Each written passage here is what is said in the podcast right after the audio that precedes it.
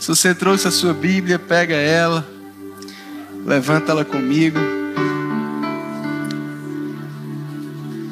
Amém. Diga, eu amo a palavra de Deus. Ela é vida para o meu espírito. Refrigério para a minha alma. E saúde para o meu corpo. Nessa noite, mais uma vez, ela será semeada no meu coração,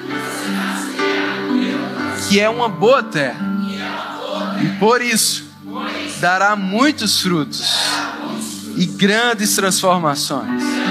Diga: a minha vida, a minha família e a minha igreja ficarão ainda melhores para a glória de Deus. Aleluia. Amém. Glória a Deus. Você pode sentar. Como é bom conhecer mais uma igreja Verbo da Vida, ver o que Deus está fazendo nesse bairro, nessa comunidade, através da vida desse casal que tanto aprecio, tanto tenho gratidão por terem confiado em mim também anos atrás, lá um adolescente, um jovem, né, e eles investiram também. Louvado seja Deus por tudo que Ele tem feito através de vocês aqui. Tenho certeza que, assim como Paulo disse aos Colossenses, né, ver que a palavra que chegou até vós tem produzido fruto por onde ela tem chegado. É bom visitar né, lugares diferentes e ver a palavra também frutificando ali. A palavra está dando frutos na sua vida? Amém. Nessa noite não será diferente. Amém. Pergunta para quem está do seu lado: você gosta de ler a Bíblia? Se a resposta foi positiva, diga você vai gostar do culto.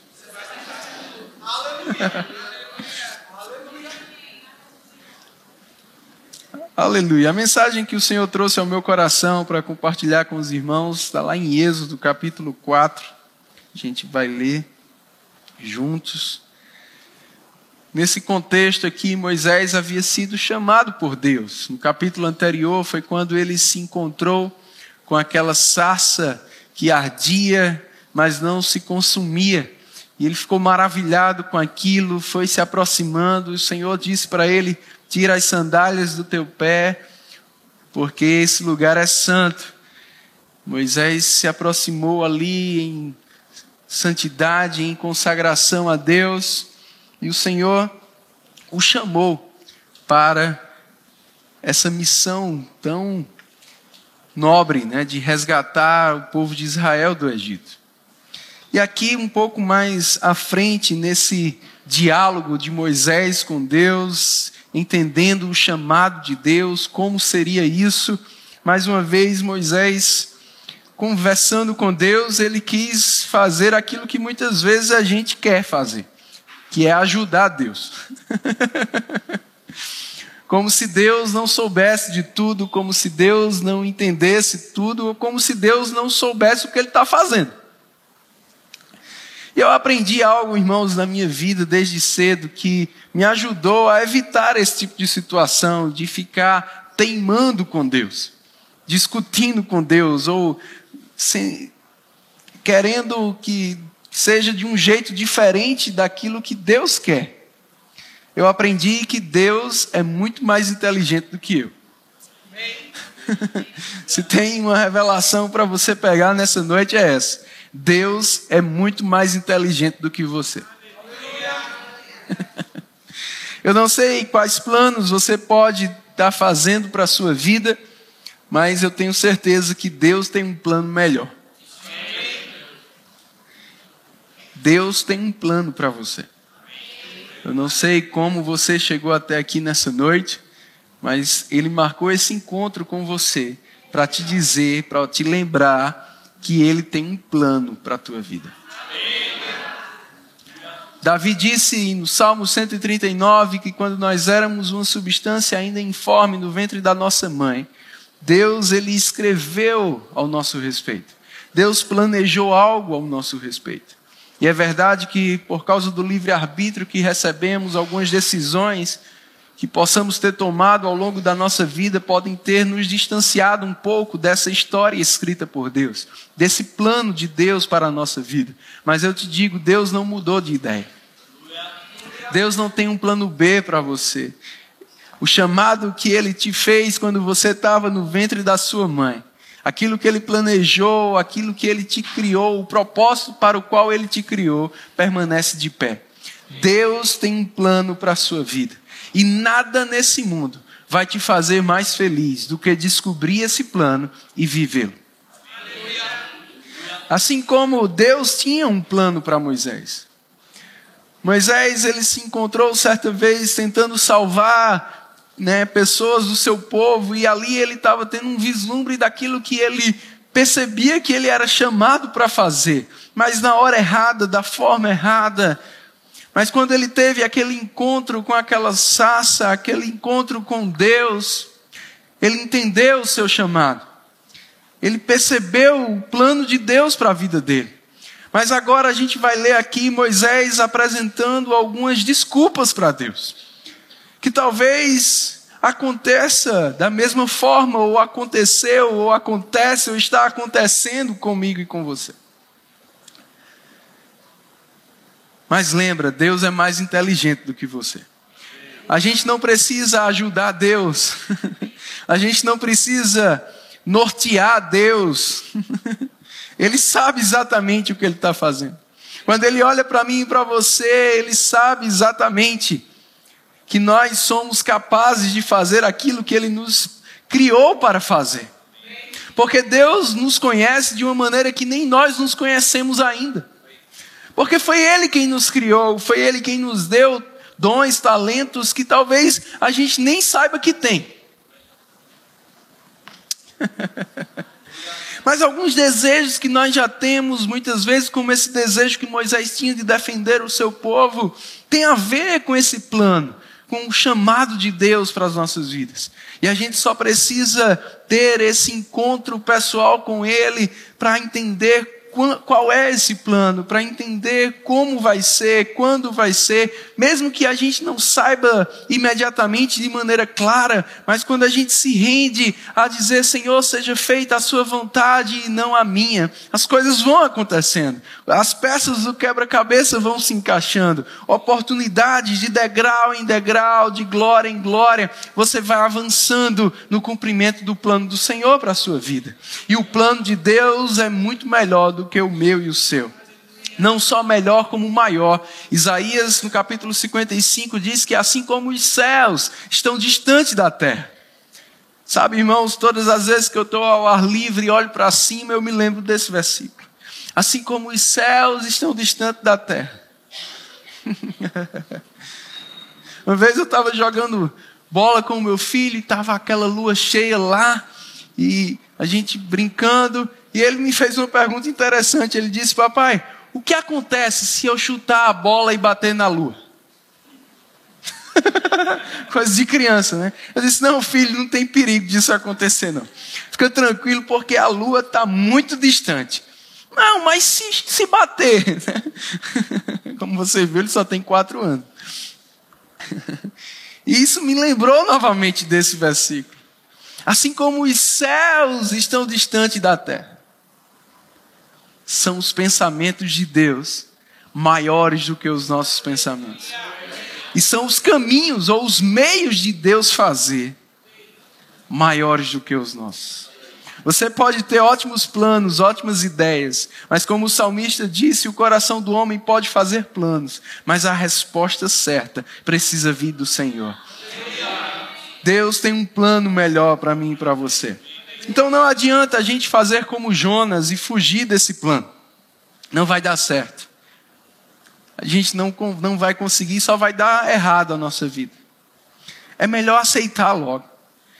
E aqui Moisés ele se depara com o plano de Deus e ele apresenta para Deus três pontos que muitas vezes, ou naturalmente falando, todo ser humano, né, nós somos levados ou tentados a também apresentar. A usar isso como desculpa ou como uma tentativa de fuga ou teimando com Deus, será que é isso mesmo? Será que, que é para mim mesmo? Será que Deus está tá ciente do que Ele está querendo?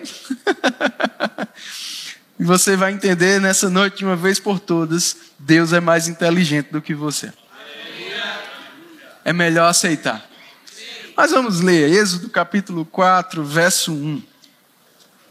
Respondeu Moisés: Mas eis que não crerão, nem acudirão à minha voz, pois dirão. Algumas versões dizem, pois pensarão. O Senhor não te apareceu. E aqui entra a primeira desculpa que muitas vezes nós usamos para com Deus. As pessoas vão dizer isso. As pessoas vão pensar isso. O que as pessoas vão dizer? O que as pessoas vão pensar? Será que as pessoas vão acreditar? Será que as pessoas vão confiar? Será que as pessoas vão me dar a oportunidade? As pessoas, as pessoas, as pessoas. Essa foi a primeira desculpa de Moisés. Vão dizer isso. E essa é muitas vezes a nossa desculpa. Vão dizer isso, vão pensar isso. O que será que estão pensando? O que será que estão dizendo? E a gente tenta dizer, Deus, né? eu acho que você está querendo, porque as pessoas podem pensar isso. Porque as pessoas podem falar isso. Só aconteceu comigo ou com mais alguém aqui?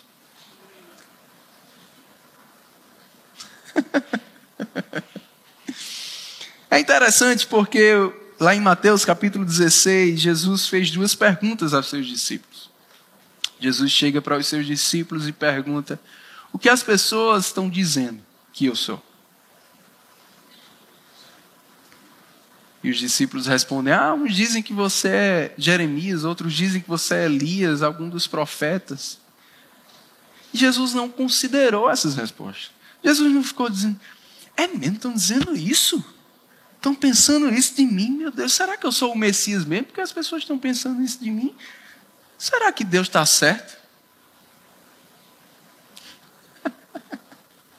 Jesus, ó, nem aí para o que estavam pensando. E ele fez uma segunda pergunta para os discípulos: E vocês? O que é que vocês estão dizendo? Eu aprendi algo, irmãos. Primeira pergunta, o que todo mundo está dizendo. Segunda pergunta, o que você está dizendo. Isso me ensinou algo. Eu não preciso dizer o que todo mundo está dizendo. Eu posso falar diferente. Mas mais do que isso, o que as pessoas dizem não me afeta se eu não quiser. O que determina a minha vida é o que eu estou dizendo e não o que estão dizendo sobre mim. Foi isso que Jesus estava ensinando aos discípulos. E quando Pedro se levanta e diz: Tu és o Cristo, o Filho do Deus vivo, ele disse: Bem-aventurado és Simão, porque não foi carne nem sangue que te revelou, não foi ninguém que te disse isso. Você não está falando o que alguém falou, o que você ouviu de alguém, você recebeu isso do próprio Deus. Sabe, irmãos, é isso que eu e você precisamos, de uma palavra vinda do próprio Deus. E aí não importa o que A vai dizer, o que B vai dizer, o que C está pensando, se Deus disse. Aleluia! Glória a Deus! Se você ainda está muito preocupado como Moisés com o que vão dizer, com o que vão falar, é porque você ainda não pegou para valer o que Deus disse. Ou talvez você está dando mais crédito às pessoas do que ao próprio Deus.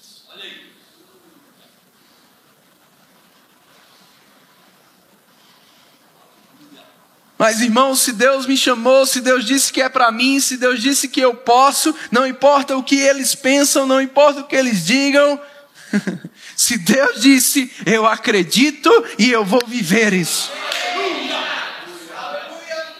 Mas é interessante a resposta que Deus dá a Moisés. Ele faz com que Moisés tenha algumas experiências sobrenaturais. Ele diz: Olha, você vai repetir essas experiências diante das pessoas. em outras palavras, Deus está dizendo: ó, mesmo que digam, mesmo que duvidem de você, mesmo que não acreditem em você, eu vou fazer eles verem. Uau! Ei, Deus está te dizendo: Fica tranquilo com a opinião das pessoas. As opiniões das pessoas mudam. E deixa eu te dizer, meu irmão, Deus é especialista. A palavra de Deus diz que Ele usa as coisas que não são, justamente para confundir as que são. uh! Eu estou recebendo. Aleluia. Aleluia. Deus é especialista em surpreender as pessoas. Ele fala, na verdade, Pedro fala lá em 1 Pedro que se, pessoas, é, se, a gente permanecer firme fazendo aquilo que é a vontade de Deus, as pessoas vão ver as nossas boas obras e elas vão ficar emudecidas. Sabe, irmãos, Deus é profissional em calar a boca dos críticos. Isso. Aleluia. então eu não preciso me preocupar com as críticas. Eu não preciso me preocupar com quem acredita, com quem não acredita. Com... Não, eu só preciso me focar em Deus. E Ele vai fazer com que vejam.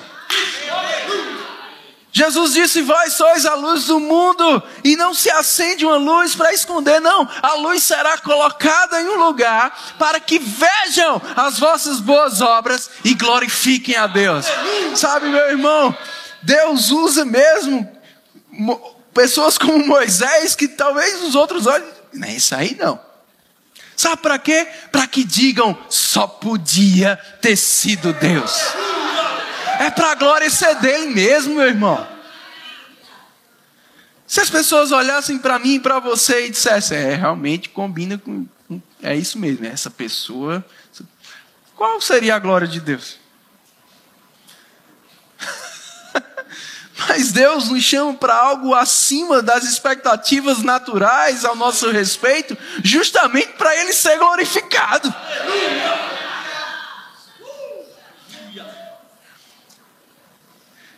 Eu não sei quais expectativas as pessoas têm sobre você, mas deixa Deus surpreendê-las.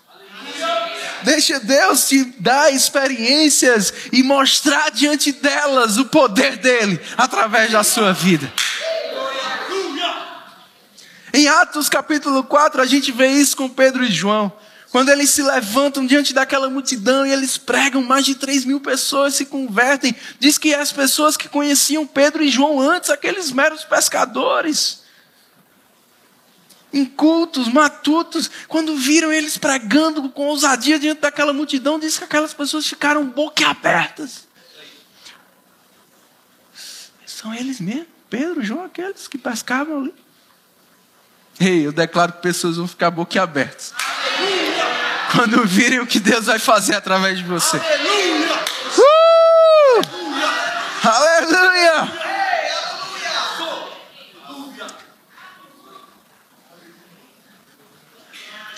O que falar de Daniel, Sadraque, Mesaque e Abidine?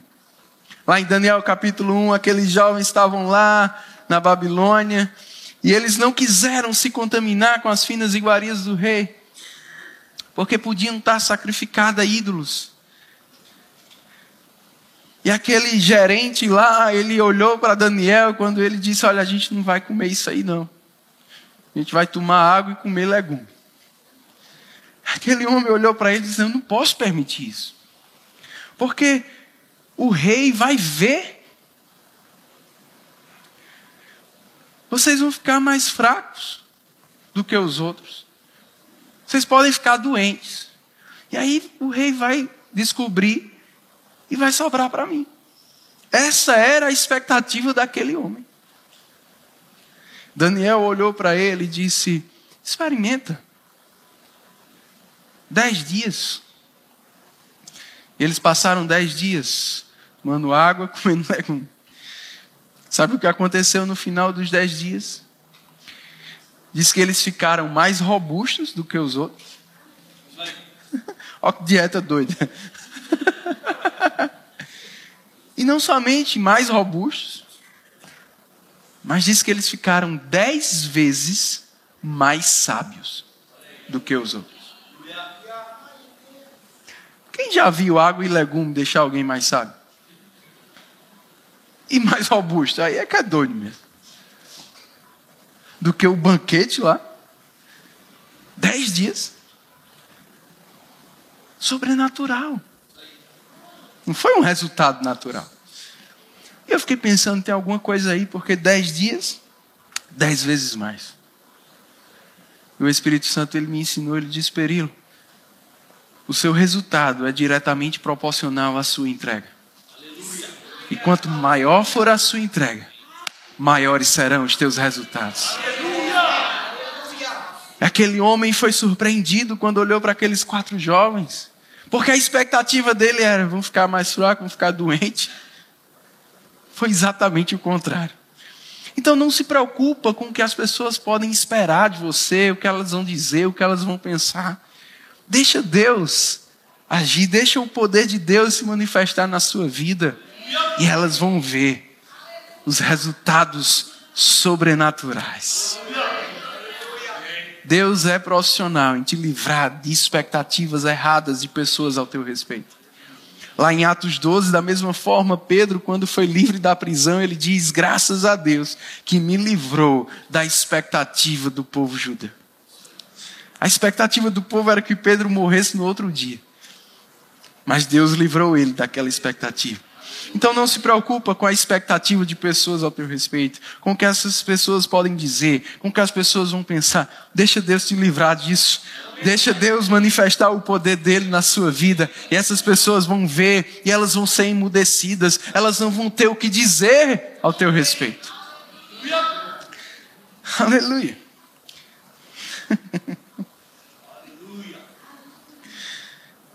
No verso 10, Moisés dá uma segunda desculpa.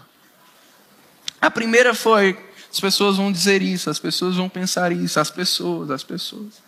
A segunda desculpa ele diz, disse Moisés ao Senhor: Ah, Senhor, eu nunca fui eloquente, nem outrora, nem depois que falaste a teu servo, pois sou pesado de boca e pesado de língua. A segunda desculpa de Moisés para Deus é: eu tenho esse defeito aqui eu tenho esse problema aqui, eu tenho essa necessidade aqui, eu tenho essa incapacidade aqui. Mas deixa eu te dizer, irmãos, quando Deus te chamou, Ele já sabia exatamente os teus defeitos. Isso aí, aleluia.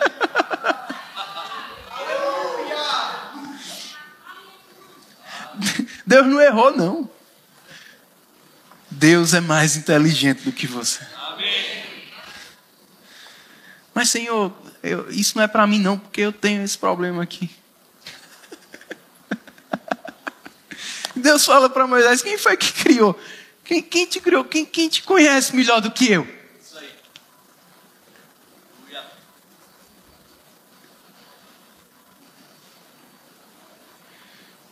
No verso 12, Deus diz: Vai, pois eu serei com a tua boca e eu te ensinarei o que há de falar. Mas você diga, Senhor, eu não posso porque eu tenho esse defeito aqui. Deus está te dizendo, vai porque eu vou consertar isso aí. Eu vou te ensinar a mudar isso aí.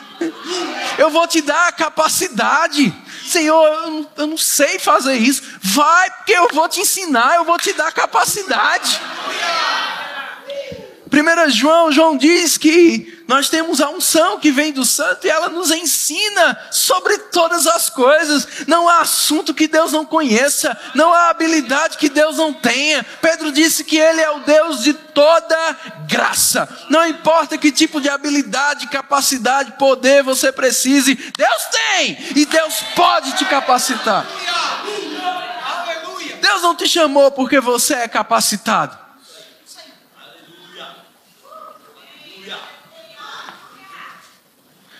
Deus te chamou porque você precisa ser capacitado.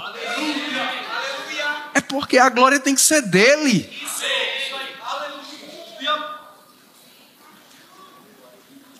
E ele vai te capacitar. Porque o Deus que chama é o Deus que capacita.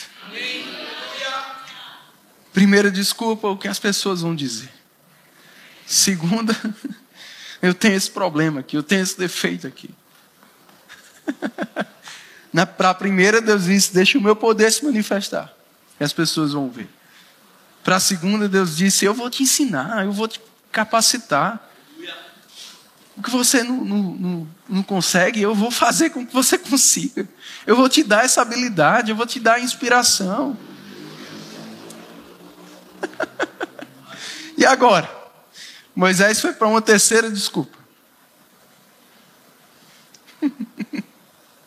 Versículo 13.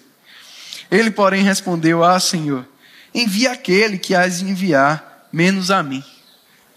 Em outras palavras, diz: envia Arão porque ele é melhor do que eu. E essa é a terceira desculpa que muitas vezes nós usamos. Tem gente melhor do que eu. Tem gente mais qualificada que eu. E a gente é levado a se comparar com outros. Não. Quem sou eu? né?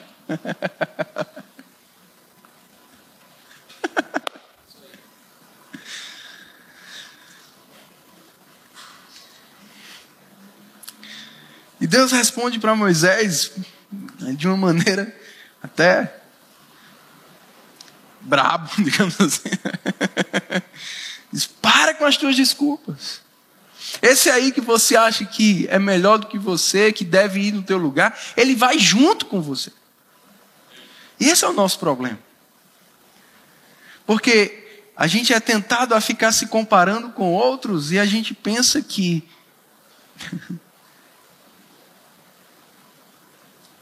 estamos competindo. Isso é um engano. Porque o plano de Deus para a sua vida é para você. Aquela outra pessoa que talvez você se compare com ela, Deus tem um outro plano para ela. No plano que Deus tem para a sua vida, não tem competição, não tem concorrência. É só você mesmo.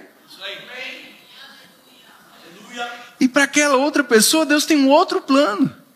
Então a gente não precisa competir, a gente precisa andar junto.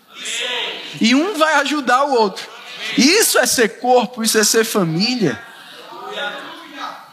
Você não vai fazer mesmo tudo sozinho. O plano que Deus tem para a sua vida, você vai precisar de ajuda de outras pessoas. Porque essas pessoas também vão precisar da tua ajuda.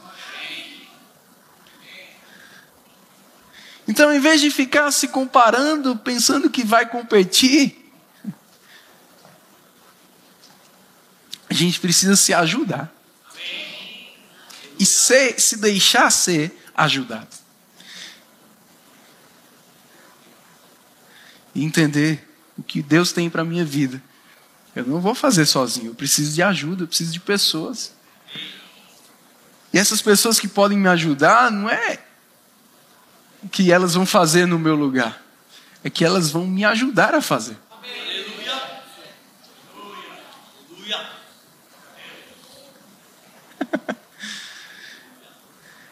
e aí Deus elimina de vez as desculpas de Moisés. Assim como Ele quer eliminar as tuas desculpas nessa noite.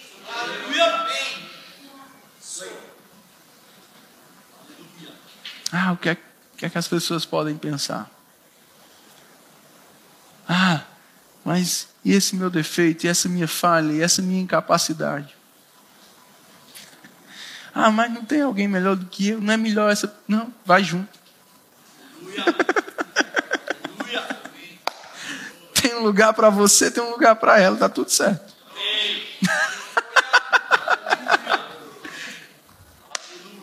e aí? Aceita logo. Se rende logo.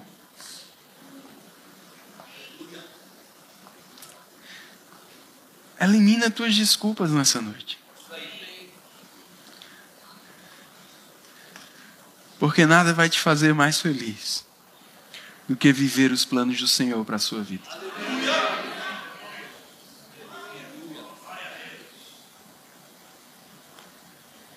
Oh, aleluia. Deus quer lembrar algumas pessoas aqui nessa noite algumas promessas talvez estavam um pouco esquecidas. E Ele está te dizendo: Eu não mudei de ideia.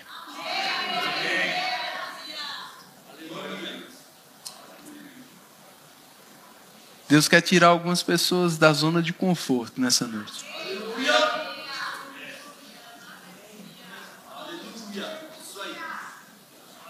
Assim como ele tirou Moisés.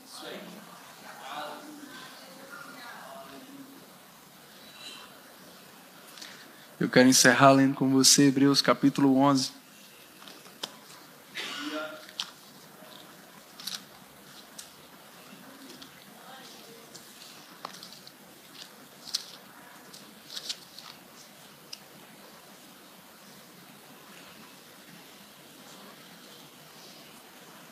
Verso 24.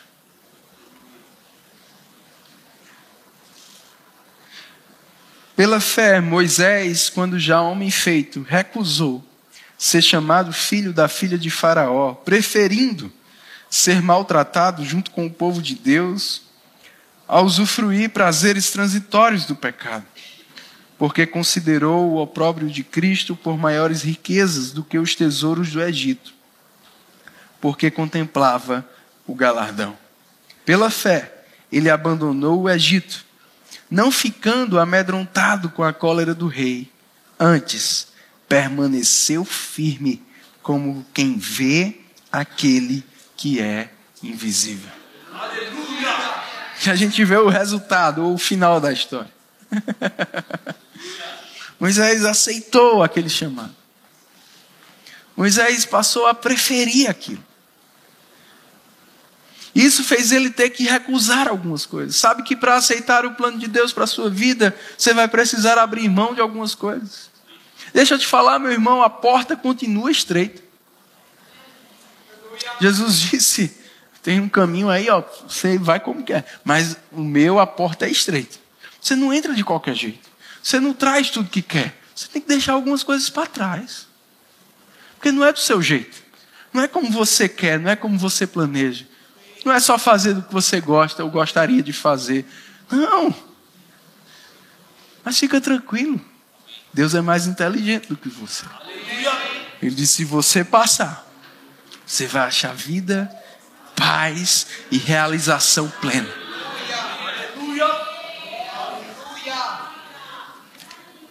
Moisés ele contemplou isso. Mesmo que o processo não foi tão simples, não foi tão fácil mesmo que ele precisou lidar com o pensamento das pessoas, mesmo que ele precisou lidar com as suas próprias incapacidades, imperfeições, falhas, mesmo que ele precisou lidar com essa tentação de se comparar, de competir com o outro, de achar que o outro é melhor, que é melhor o outro ir e você não. Mas ele permaneceu firme. Ele entendia, tem um galardão. E essa é a melhor parte do plano de Deus para mim e para você. Paulo disse que essa vida de piedade, ou essa vida devotada ao plano de Deus, vai nos dar resultados na vida que agora é e na que há de vir. Resultados eternos. Recompensas eternas.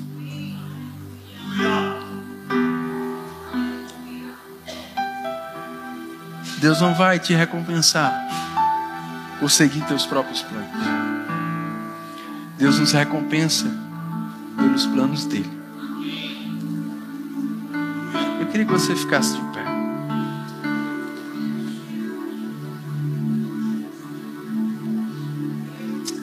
Baseado em tudo que você ouviu nessa noite, faz a tua própria oração ao Senhor.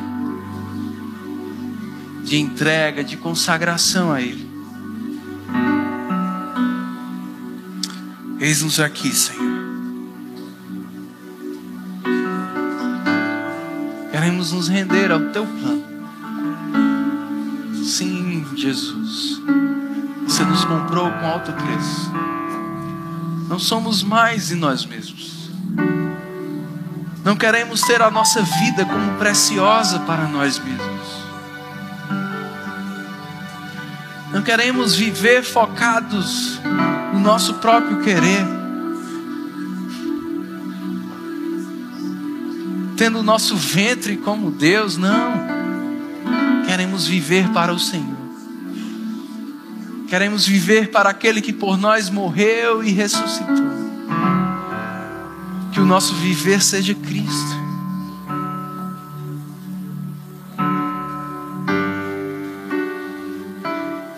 Possamos crucificar a nossa carne e a nossa própria vontade.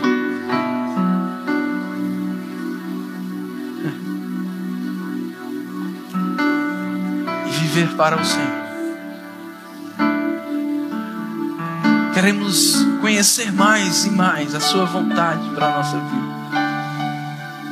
Os teus planos, compreender a vontade do Senhor para que possamos andar como sábios e não como necios, remindo o tempo. Eis-nos aqui, Senhor. Queremos nos entregar, queremos renunciar às finas iguarias do mundo.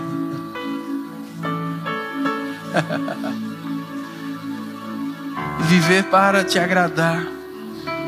Ser fiel naquilo que o Senhor faz chegar à nossa mão nas oportunidades que têm surgido, nas portas que têm sido abertas, não queremos fugir, não queremos ser como Jonas, queremos te obedecer, mesmo que não seja algo que desperte de imediato um prazer em nós, mesmo que não seja tão confortável mesmo que tenhamos que lidar com o que as pessoas podem falar ou pensar, mesmo que tenhamos de lidar com falhas, com limitações nossas, mas queremos aprender de Ti. Queremos que o Senhor seja glorificado. Queremos que olhem e digam só podia ter sido Deus. Sim, Pai, eis-nos aqui. Usa-nos.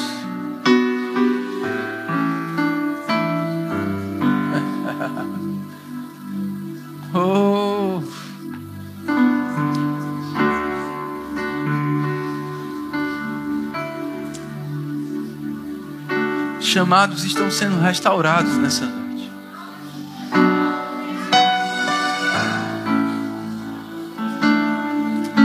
Você é meu, diz o Senhor. Eu marquei esse encontro com você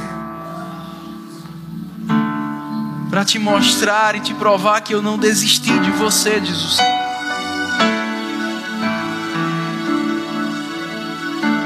Eu não mudei de ideia ao teu respeito porque não tem nada que você possa fazer que me leve a te amar mais, e nada que você fez me fez te amar menos, Jesus. Porque com amor eterno eu te amei, e com benignidade eu te atraí. Deixa a minha bondade te conduzir ao arrependimento nessa noite. Você é meu. Eu te chamei eu te capacito.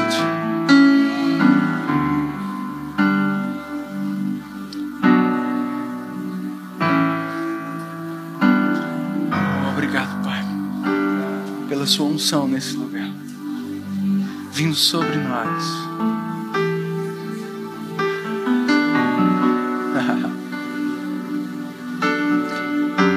Despedaçando jugos unge a nossa cabeça com óleo. Faz o nosso cálice transbordar nessa noite. Eis-nos aqui, Senhor. Não queremos dar desculpas. Nos perdoa pelas vezes que duvidamos dos teus planos. Que teimamos com o Senhor, que pensamos, não, isso não é para mim, não, não. Nos perdoa, Pai queremos nos render e nos entregar nessa noite. Queremos te dar toda a honra e toda a glória. Deixa eu os músicos aqui. Vamos cantar novamente que Ele é digno de tudo. Digno da nossa rendição, digno da nossa obediência, digno de toda e qualquer renúncia que tenhamos que fazer.